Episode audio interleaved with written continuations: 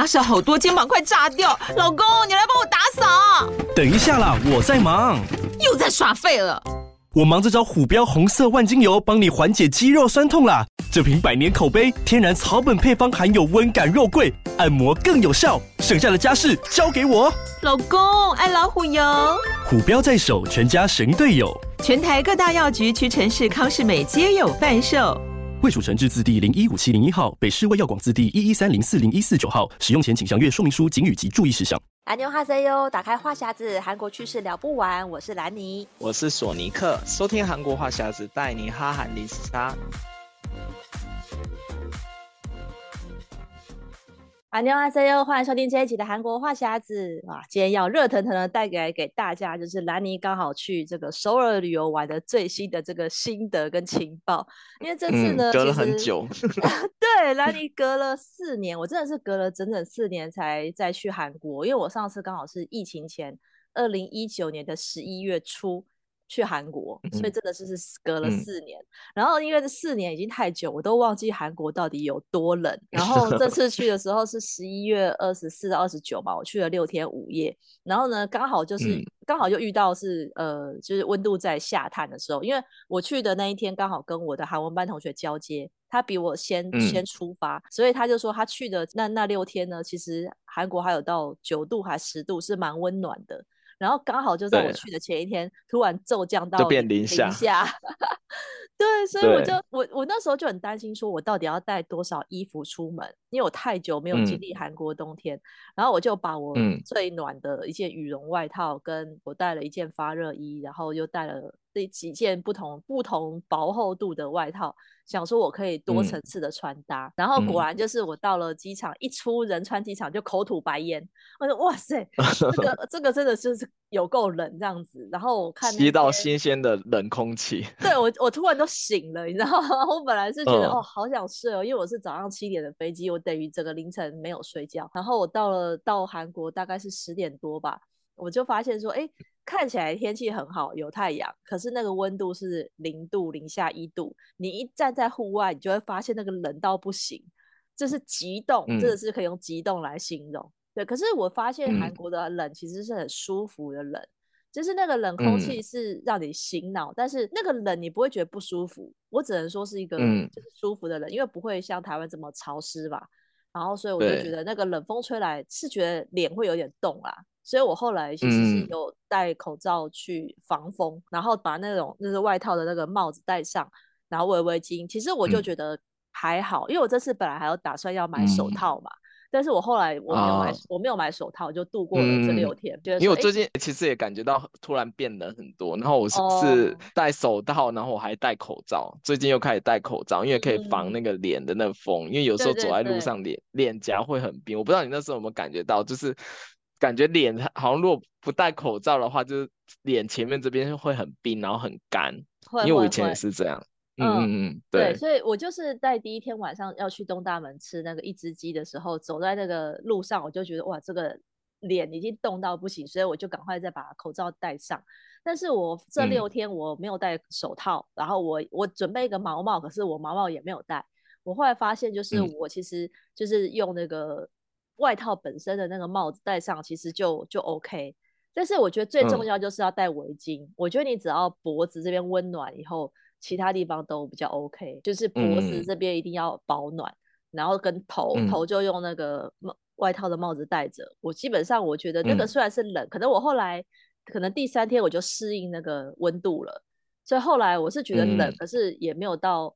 就是身体是温暖的啦，而且你你如果进室内就有暖气嘛，嗯、所以我觉得在韩国你只要户外不要待长时间的话，我都觉得还好。然后鞋子也是，因为我之前我是建议大家不要穿太薄的鞋子，像那个 Converse 那种帆布鞋啊，你就会觉得脚底很冰，脚、嗯、底冰冰。对，然后我这次穿有点那种增高鞋，然后我就觉得感觉脚底是 OK 的，嗯、就不会觉得。觉脚脚很冷，然后我穿，如果我穿比较厚厚的那个，也没有到毛袜，就是有一点厚度的袜子，我觉得这样就 OK。你只要就是手跟呃脖子跟脚，我手手的话是我是发现我在找路看地图的时候，那只手会露在外面，那只手会很冷，所以我就要换手。我的那个暖暖包都放在口袋嘛，所以我就固定换手来查路。然后大部分时间我就手插口袋，所以我就没有外没有手套，我就觉得还行。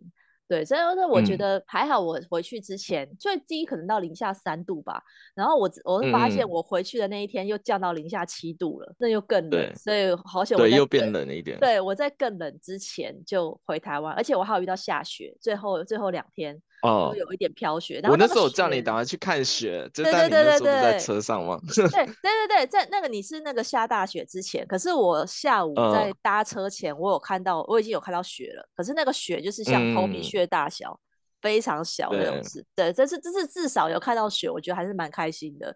只是说好像真的真的下雪的时候反而是不冷的，就是对，没有想象中的冷，但是就突然下雪了。就很突然的，因为我看天气预报没有说下雪，嗯、可是它却下了，所以我就觉得，哎，还不错，就是至少。还是有看到一点这样子，因为我觉得其实也不是那么容易遇到下雪的样子。之后可能再晚一点的话，下雪的频率会。十二月，十二月比较会下雪。十二月底到一月那一段是比较会下雪，就是大概一月是最常会下雪，哦、然后那时候可能雪就会比较高，然后到时候就变地板就变很滑。哦，对，而且会脏脏的那样子。嗯，对，反而是现在这个时候来会比较好一点，就是可以看到雪，然后它一下就停了，然后又不会造成什么通行的影响，这是最好的。对，对因为我发现那个雪就是。它其实会飘到衣服上，还会有一点结晶，可以看到一下下，然后一下就化掉。可是它至少不会让地上变得很湿，嗯、因为如果地上变得很湿滑，那就很容易就是有危险这样子。滑倒。我就觉得，对对对，所以我觉得好这样子也还不错，就是有看到，但是又不会觉得很很麻烦。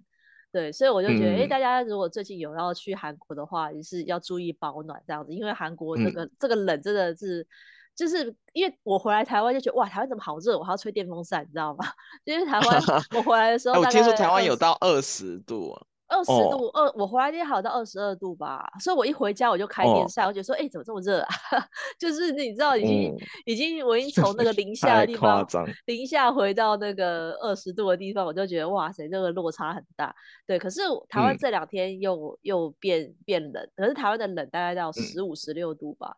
我觉得这个台湾的十五十六度跟我在韩国感觉零度左右差不多的感觉，嗯、对，我觉得韩国的冷真的是比较舒服的冷，嗯、所以我就觉得还 OK 这样。好，那就先跟大家大概聊一下这个天气的部分。嗯、那这次兰妮到首尔呢，其实我感受有在在这六天当中感受最明显的就是这个人的部分。对，那首先呢，就是在这个逛街的时候，你会发现我去了很多店，都是在比如说明洞也好。呃，东大门、圣水洞、汉南洞，我去了几个不同的地方逛街，然后遇到那种看起来二十几岁的年轻店员，他们一致性的就是非常的厌世，然后不想做生意。这个就是我们之前其实之前索尼克也在前几集跟大家分享过，说韩国人好像很不想做生意，就是那个，而且好像不缺这个钱，就是他就 是可有可无的那种感觉。那时候，呃，跟台湾很大差距。我本来还想说是一些就是老板不想做生意，后来发现不是，是店员不想做生意，因为这些人呢，他都是打工的。然后他就多一事不如少一事那种感觉，嗯、就是你主动问他问题，他会回答；可是你不主动讲，他也不会主动问你。嗯，就比如说我去那个明洞的艾迪达买球鞋，然后我先跟店员问说：“哎、嗯，我想要的这一款是这个 size，这样好。”他就拿出来给我，拿出来给我试穿之后，我看到哎，店员人就不见了。我有说不是一般都要问你说：“嗯、哦，这个 size 可以吗？”什么的没有哦，你就找不到他了。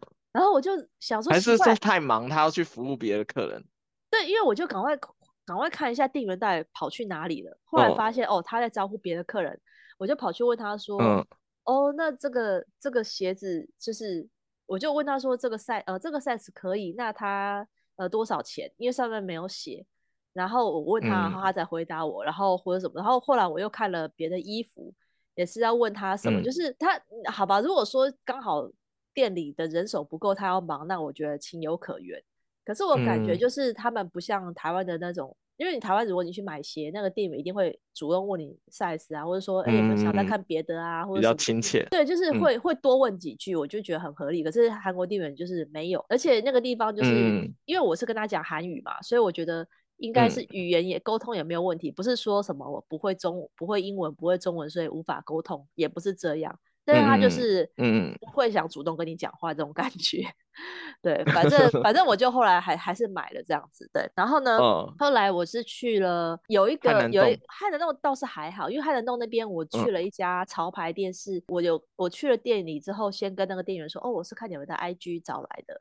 然后他就很开心，嗯，那个店员就很开心说，哦，哦，你们从哪里来？我说我从台湾来，我是看了 IG 特别在来。他说，哦，谢谢你，什么什么这样，然后就有招呼我。哦、对，汉南洞这个是我唯一遇到就是专卖店里面是客气的。嗯、然后另外一个是我在新沙洞遇到一个店员，是我去买耳环，然后那个店员一开始，嗯、因为他看起来没有到那种很年轻的那种那种样子，然后我以为他是老板。就固店，因为这家店我四年前去过，嗯、然后我还蛮喜欢他们的耳环的设计，所以我就再去找。嗯、然后我发现他们，嗯、因为西沙洞已经是几乎是有死成一片，就很多空店面，可是他们的店面却是变成更大间。或者对说，哦，那生意做得不错嘛，嗯、本来是一个小间的，变成两倍大。然后我就进去，他、嗯、那时候只有我一个人，然后我就在那边看看看看耳环，然后他都站得远远的哦，他都没有走进来招呼，嗯、他就是站在很很远的地方。然 后我想说，好吧，uh, 那我就自己看。后来是我、uh, 我发现那个台面上有一个小盒子，看起来是写说用过的耳环可以放在里面。我就想说，哦，那可能可以试。Uh, 我才主动问他说，哎，这个是不是可以试戴？他说可以。嗯，uh, 好，我就开始自己试戴。Uh, 然后他试戴完，他就走到我旁边，会把它用酒精消毒再放回去。反正这中间他都不用主动跟我讲话，uh, 他都是我主动讲他才回。Uh, 然后我不讲，他也不讲话，嗯、就是一个很很奇妙的的的做生意的方式。嗯、他都他就是不主不主动讲话，他就静静的站在旁边。然后我就觉得说很尴尬，哦、因为其实我是很热情的跟他讲韩语。那后，后来他就回我英文，嗯、我就想说你是看不起我讲韩语吗？觉得我讲的不标准吗？为什么要跟我讲英文？我就心里觉得莫名其妙。但是他跟我讲英文之后，我也跟他讲英文了。我就说算了，反正你好。哦就是就是很奇怪的感觉，就是我跟你讲韩文，你跟我讲英文也是怪怪的，那不如我也跟你讲英文好了。嗯、然后后来反正就是我在那家店就摸了一段时间，然后我就因为我就跟那个店员，我就因为我身上戴的项链就是我四年前在这家店买的，那我就亮出来给那个店员看，说、嗯、哦，我很喜欢你们的这个设计，我这个项链就是这边里买的。他说哦，对，以前有这个款式，就据点了，嗯、他就就据点我，对，就就就据点王。他就没有再多讲一句话，然后就哦，嗯、因为我小时候通常不都是就是哎，如果是那个老顾客，应该会比较热情，在我说哦，谢谢你喜欢我们的产品之类，哎、嗯，没有，完全没有。然后后来我就这边看看看。嗯然后我就问他说：“哎，那你们这家店开了几年呐、啊？然后什么的，就是想问一些问题。”他就说：“我不知道啊，我只是来打工的。嗯”然后我又被。我觉得可能是最近的年年轻人都是这样，就是他觉得他最好不要来烦他，就是反正我觉得应该是打工人，他他也不管这个你那个。店的卖出怎么样？反正他也抽不到提成，那还不如多一事不如少一事，就最好人都不要来，然后最好你都不要买，这样连的试戴都不要试戴。因为里面只有我一个人哎、欸，就是没有别的客人的情况下，一点都不忙哦。但是他就是非常的冷淡，嗯、然后竟然还回我说我只是来打工的，然后我就觉得、嗯、呃啊，就是害我也不知道怎么回了，因为就是就是。我没有料到他会这样回我，但是你既然这样回了，我好像也不再、嗯、没有办法再问你什么。然后后来，因为因为我 自己是本身喜欢那个耳环设计，所以我就我有我本来还、哦、因为我有点选择障碍，我就问店员说，啊哪一个比较好看啊？嗯、他说，嗯呃，只要你自己选啊，就是他也没有要帮你选，就是 没有要不想帮你出意见。对，他完全没有说啊这个比较适合你啊，或者什么没有，他就说那你要自己选，嗯、就是看你自己喜欢哪一个。嗯非常非常冷，嗯、然后我真的是，我就后来就觉得说，好，我这么很努力的跟你搭话，然后你这么冷，但是因为我很喜欢这个产品，我就还是买了。然后到我一直到结账的最后一刻，嗯、我看到他们旁边摆了一个 IG 的 QR code，我想说想要，我就我想要扫，他就立刻跟我说，哦，那个不是折扣用的哦。我说，哎，不是，他是只是加入会员。然后我想说，上面就写说加入会员立刻可以有三趴回馈。然后，但是他，但是他就好像阻止我了，嗯、然后我就我就觉得很尴尬，想说，那我到底是要不要扫那个 QR code？就是，我就觉得那个店员让我觉得说，呃，就是一种怕你在问他那个细节怎么用，就哎、欸，为什么没直过？我还还要跟你解释说啊，这个是点数累积是是之类的，或者他是要下次才能用，他怕还要还要再跟你讲解释这些，他很烦。对，我估计打工人心态是这样。他其实是笑笑的，嗯、可是他那个笑是让你觉得很有距离感的那种感觉，嗯、就是他也不是不礼貌，可是他就是很冷淡的回应你。然后包括说我在看的过程，有看到一对珍珠耳环，但是上面是有上色的。然后我就因为他们、嗯、其实那个上面都有写英文，我也看得懂，我也知道那是什么，嗯、可是我还是想跟他确认一下说，说我就问说这是珍珠吗？他就说，立刻回我说这是假的，嗯、然后我就呃，哦、就是，哎，那挺实在的，就是非常的直接，给你一刀那种感觉，我就呃，好。嗯，所以我连试戴都没试戴，因为他已经说假的。嗯，然后我当然是心里预期说，嗯、因为那个很多是我，因为我本来想说可能是天然珍珠去上色嘛，那就还是真的珍珠。嗯、结果他立刻回我那是假的珍珠，嗯、就呃，嗯、然后我就嗯。就就好像阻止你去试戴它那种感觉，我就觉得这个这个店员为什么要一直打枪我呢？就是要一直据点我呢？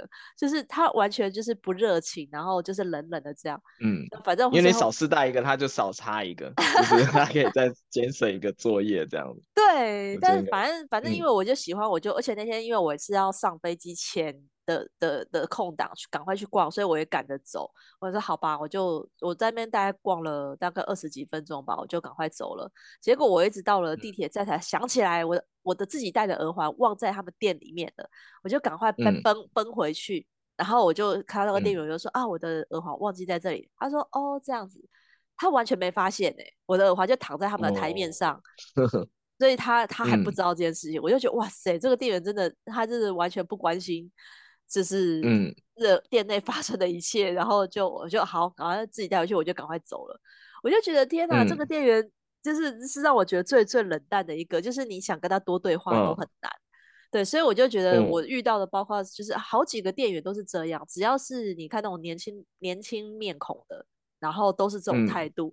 那、嗯、生意好跟生意不好都是一样。像我们去一家就是叫 Rockfish 的靴子店。嗯那家也是排队名店，嗯、然后非常多人。可是呢，到那边你排队进去之后，嗯、店员也是没有空理你，你就自己拿鞋子自、嗯、自己找尺寸来试。然后我朋友本来要买一双雨靴，嗯、然后想说，因为台面上没有他的 size，就问店员。然后店员拿了很久，那、嗯、拿了可能有十分钟哦，都想说怎么还没有拿出来。嗯、后来发现他已经放在柜台结账区。嗯，然后我朋友想说，又还没试，嗯、没有要买啊。然后店员就说，嗯、短靴只剩下这一双，就是你如果要试的话，可以试长靴的那个二十五号。那我朋友就觉得莫名其妙啊，嗯、我要买的是短靴，那试长靴其实也不一样的款式啊。那店员的态度就是，你要试就试那双长靴，嗯、要不然就不要买那种感觉，就是 对他不缺你这个客人。对，所以我我朋友也不开心了，就想说好，那就不要买啊，我们就走了。就是你，你发现那个店员的态度都是这样，嗯、就是很冷淡。嗯，然后我觉得服务业本来韩国就是做的不是很好，我觉得 尤其你去那个 便利店，便利店的感觉你会应该要更明显，因为台湾便利店就很亲切嘛。然后韩国很多便利店呢，是你进去了以后，那店员一直在看 YouTube，然后 所以他就是他不不理你。在干嘛？就等你过去那边结账，他刷完条码以后，他又立马在看 YouTube。就是他可能就是客人都还没有走，他就开始在做自己的事情。就是他很活 在这个自我的当下。因为有的时候你甚至去便利店，他他可能人都不在柜台，就你要结账，你还要哎在那边看一看，然后叫那那个服务员过过来帮你结算。就是那感觉跟台湾的完全差很多。就是是台韩一个服务业的一个很大的。差距。对，我有一天去一家那个 GS 二十五也是，我已经站在柜台前准备要结账，然后店员好像在别的地方在忙还是什么，然后是另外一个客人在那边帮帮我喊，就说哦 K 三你哦这样子，然后就就店员才过来，就说哎还是客人帮我喊店员过来是怎样？嗯、就是对对对，在韩国都要自己喊。对，就是真的很莫名其妙，就是就是会如果我是觉得是因为我大概已经知道韩国人是这种个性，要是第一次来韩国的人，他就会想说。奇怪了，怎么会这样？就是可能会觉得很受伤吧。嗯、就是店员这么的冷淡这样，但是我真的是不关心你。但但是我真的是觉得，我好像疫情前来来韩国没有遇到这么冷淡的情况。可是我觉得跟国籍有关系，因为我在汉南洞跟那个东大门，我都遇到中国籍的店员。中国籍店员真的就是热情非常多。嗯、他就算嗯，当然第一个是因为没有语言隔阂嘛，他用中文跟你沟通就非常的顺畅。嗯、然后第二个是你想要找什么。嗯都可以跟他讲，他就会主动跟你说，嗯、你有什么，你有想要找什么都可以跟我说，我去帮你找。嗯、他是主动跟我们讲这件事情哦，嗯、就是你不用说你问他，他才回答你，他主动就会就会跟你讲你有什么需要就跟他说。然后那个汉南洞的香水店店员也是，嗯、他就说哦，这个是他一个一个介绍他们的香味，然后说这里都可以试闻。然后这个是薄荷香味，然后这个是什么？就跟你介绍这个品牌，然后香味或者什么。然后他们店里另外两个韩韩籍店员呢，就在旁边划手机，就 是想说不关他的事。对对 对，他想说已经有人招呼了，那我就坐在那边划手机啊。对，就是哦，这个态度真的是落差太大了。而且那个中国店员还帮我们问，嗯、我们问他说：“哎，附近有没有推荐可以买包包的地方？”他还拿出他的手机在查，然后介绍给我们说：“哦，你们去哪里有什么什么？”就是除了他。店里以外的事情，他也回答你，我就觉得非常亲切。嗯、然后我就跟他买了一个香水跟一个护手霜，因为我就觉得，哎，通常是一个 kimoji 的问题，就是我觉得，哎，这个心情好，我就跟你、嗯、跟你买嘛。那如果你这个就是叫态度很差，我就不想跟你买嘛。我觉得人大概都是这人之常情嘛。对，所以我就觉得这次让我印象最深刻的就是。这个店员的服务态度是让我觉得就是印象最深刻的部分，就跟大家分享一下。假设有人大家现在要去韩国的话，你可能要有心理准备，就是韩国店他可能会不太理你。真的，真的因为就跟韩就跟台湾的服务业态度差很多。当然说台湾也有这样的店员了，嗯、我相信这个 M G 世代这种冷淡的态度可能是。呃，很现在可能就是年轻人都这样，可是我觉得韩国年轻人有特别的厌世感，嗯、就是我只真的就是他就是一副就是我只是来打工的，就是写在他的脸上，别来理我，真的，所以我觉得这个是印象深刻。然后第二个让我也印象深刻，就是我觉得韩国物价真的涨非常的多。尤其是就是像我们喜欢韩国的人，嗯、通常都会去去韩国旅游，都会买那个胖胖瓶的香蕉牛奶啊、咖啡牛奶啊这些喝。然后我就觉得哇，香蕉牛奶现在涨到一瓶要韩币一千八。我记得以前最便宜的时候我还买过，就是它是一千二，然后特价九百，就觉得很便宜。嗯、因为现在的汇率大概我的汇率大概是一比四十点多，所以我觉得现在的汇率大概是比以前好。嗯可是现在的价格是涨了非常的多，就是我觉得，哎、哦，差不多一瓶要四十五块台币这样。对啊，我就觉得买一瓶调味乳。对，我就觉得，哎，以前好像没这么贵啊，怎么突然觉得贵了很多？但是就是，嗯，这个超商就是均一价，就是你不管去哪一间超商都是一千八。然后我看到这个香蕉牛奶就没有做那种买一送一的活动，做活动的都是别的商品。对，对，然后我就觉得说，可能现在他们真的，嗯、因为之前新闻说他们现在就是乳品。调涨了四成，就非常就是在疫情后，呃，差不多是俄乌战争去年二月之后，嗯、全部的这种呃通货膨胀就开始了。所以我想，我我是想说，这个牛奶应该也是这一两年，或许就是今年才涨的。嗯、对，但是我觉得以我这个观光客四年没去，我就突然吓到说，哎，好像以前没那么贵，哎，就是觉得说这些东西该喝的还是要喝。对，然后然后我最喜欢的那个洋芋片，有一个那个嗯，Orion 的那个生洋芋片，我记得之前你说在大创一千块可以买到，一千韩币可以买到一包，我这次买到在 E-Mart 二十四买到是一千七韩币，然后我看到还有别的、哦、别的别的超商有卖一千九的，我就觉得哎，嗯、好像也是贵了很多哎，就是从一千到一千七。你就觉得真的是有差，这个时候你就要去代售嘛，因为代售应该会把它变成一千五，一千五的那个价钱，对，因为它不，它一定要是五的倍数，哦，所以有的时候买零食要真的要去那个代售买，就是代售会比较便宜。对，但是就是这个，我只是觉得这个物价，然后像是吃的也是，像我们去吃那个陈玉华一只鸡，以前我记得，嗯，好像两个人、嗯、两个人去一只的话，可能是两万韩币吧，然后这次去立刻就变成两万八了，嗯、我就说，哎。怎么已经快三万了吗？就是有一种觉得说好像贵了好多那种感觉，然后加上你要再加那个年糕跟面条，也是一份三千，就是整体都、嗯、整体都涨价了。那当然说排队的人还是非常的多，就是生意还是很好，嗯、可是你明显感觉到它涨很多。然后其他的像，嗯、可反而是在呃像那个明洞的一些那种观光区的餐厅，我觉得那个连锁店好像就还好、嗯、像那个我吃。呃，马铃薯猪骨汤，我吃一份小的是三万八，那除以二，两个人的话一万九，一个人大概就是四百四五百，四百多。对，对对对，但是但是我觉得印象最深刻的是我跟你去吃的那个烤肉，就那个我 觉得物价让我还也是真的很有实感，说为什么为什么然后还没吃饱，然后就那么贵，就我们两个人才吃两人份的那个烤肉，这样就要六万多韩币了。对，对，其实我们只吃了两人房烤肉，然后跟一个蒸蛋而已。我们点了很少哎、欸，哦、然后我们也没有喝酒，就就六万、嗯、六万韩币，所以我一个人大概是六六七百块吧。对，然后那那个我觉得超级贵，但我觉得那应该是地段的关系，因为在那个那边算奥廷罗德奥，对，嗯、那边算清谈够了吧？嗯、对，我就觉得大家真的是。有时候吃烤肉也是要看一下那个地点，就是对，以后尽量避开富人区，尽量避开富人区用餐，因为那价差真的是很大，应该有大概二三十十趴的一个价差，我觉得有，因为跟我家这边比起来，真的差很多。哦，但是因为他有那个代考服务，我想说好吧，那算他的服务费。哎、欸，但我们自己考也没有减钱啊。他是他问我们说要不要他他考，或者是我们自己考，其实都一样的价钱。但我觉得那间真的是太贵，我以后把它列列为就是不去的，就避开它，太贵。对，对因为我觉得我觉得有些店。对，有如果它不是连锁，只是那种一个人店的话，真的就是因为就一定要看仔细价目表。我觉得我们是没有看清楚价目表，它、嗯、其实是一人份两万八、嗯。对，他写一人份，对对对。对，一人份两万八，但是那个肉其实我觉得两人份也没有很多哎。对啊，它的那个一人份很少。他拿出来一盘好像，好像只有七八块那个。排骨对，没有到七八块，就四五片而已。哎，四五片而已吗？四四对，四 片还是五片，而且还是小，就很少啊。所以我本来想说，应应该差不多那个钱，就结账以后才发啊，上面写的是一人份。对对对，然后心想还挺尴尬，怎么那么贵？难怪难怪人没有那么多，一下就可以进来。对，我就觉得很夸张。对。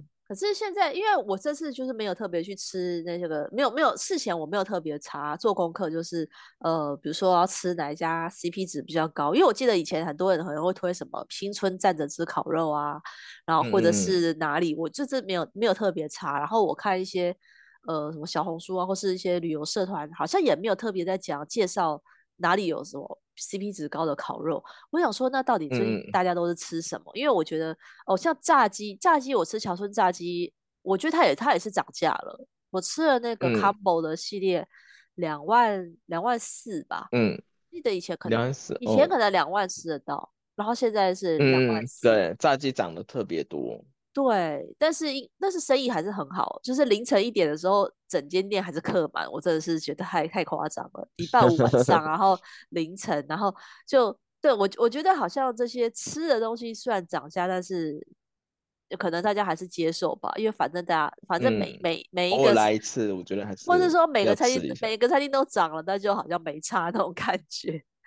对，嗯、所以我就觉得，就是这这次让我感受到，就是物价的确也是涨很多。然后另外跟大家提的就是，嗯、其实我觉得这次在韩国我遇到的这个游客啊，我发现其实现在虽然是那个中国开放了团体旅游，但是我路上遇到的这种讲中文的人其实是并不多，遇到最多的是日本人，日本游客非常的多。嗯、然后呃，东南亚的也很多，像我去那个。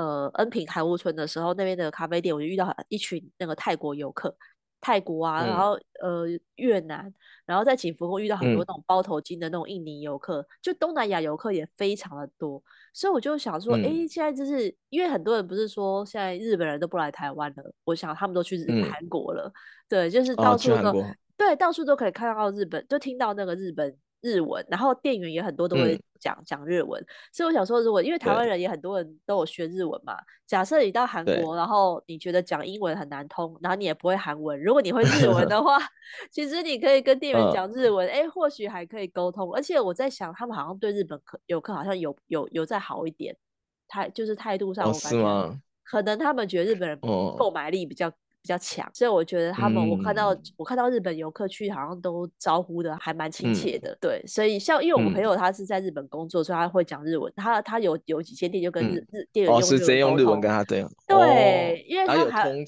有有有有有有有有有很顺畅的沟通，嗯、所以我就觉得，哎、欸，或许台湾朋友如果去韩国旅游，也可以试着讲日文，因为这也是一招，嗯、就是跟当地沟通的方式这样子。对啊，所以我们就是这次韩这是韩国行，其实兰尼有蛮多不同的心得，所以我们这次上集先跟大家介绍一下这个整个概况。那我们下集的时候再跟大家介绍这次去有什么好买、好吃、好逛的。那我们今天节目就分享到这边喽。嗯、然后呢，要跟大家预告一下，我们社团的抽奖活动即将开始，因为这次兰尼也有带一些小礼物，跟上次索尼克带的小礼物，我们准备在年末的时候给大家抽奖。所以呢，一定要加入我们韩国话匣子的脸书社团，还有可以获得这个抽奖的资格。那我们今天跟大家聊到这边。如果喜欢我们这期的节目，欢迎上我们赞助连接，请兰尼和索尼克喝一杯咖啡。如果想要追踪韩国的消息，可以加入我的粉专，Hello Lady 兰妮小姐，还有索尼克的玩转韩国。那我们下礼拜再见喽，拜拜。嗯，拜拜。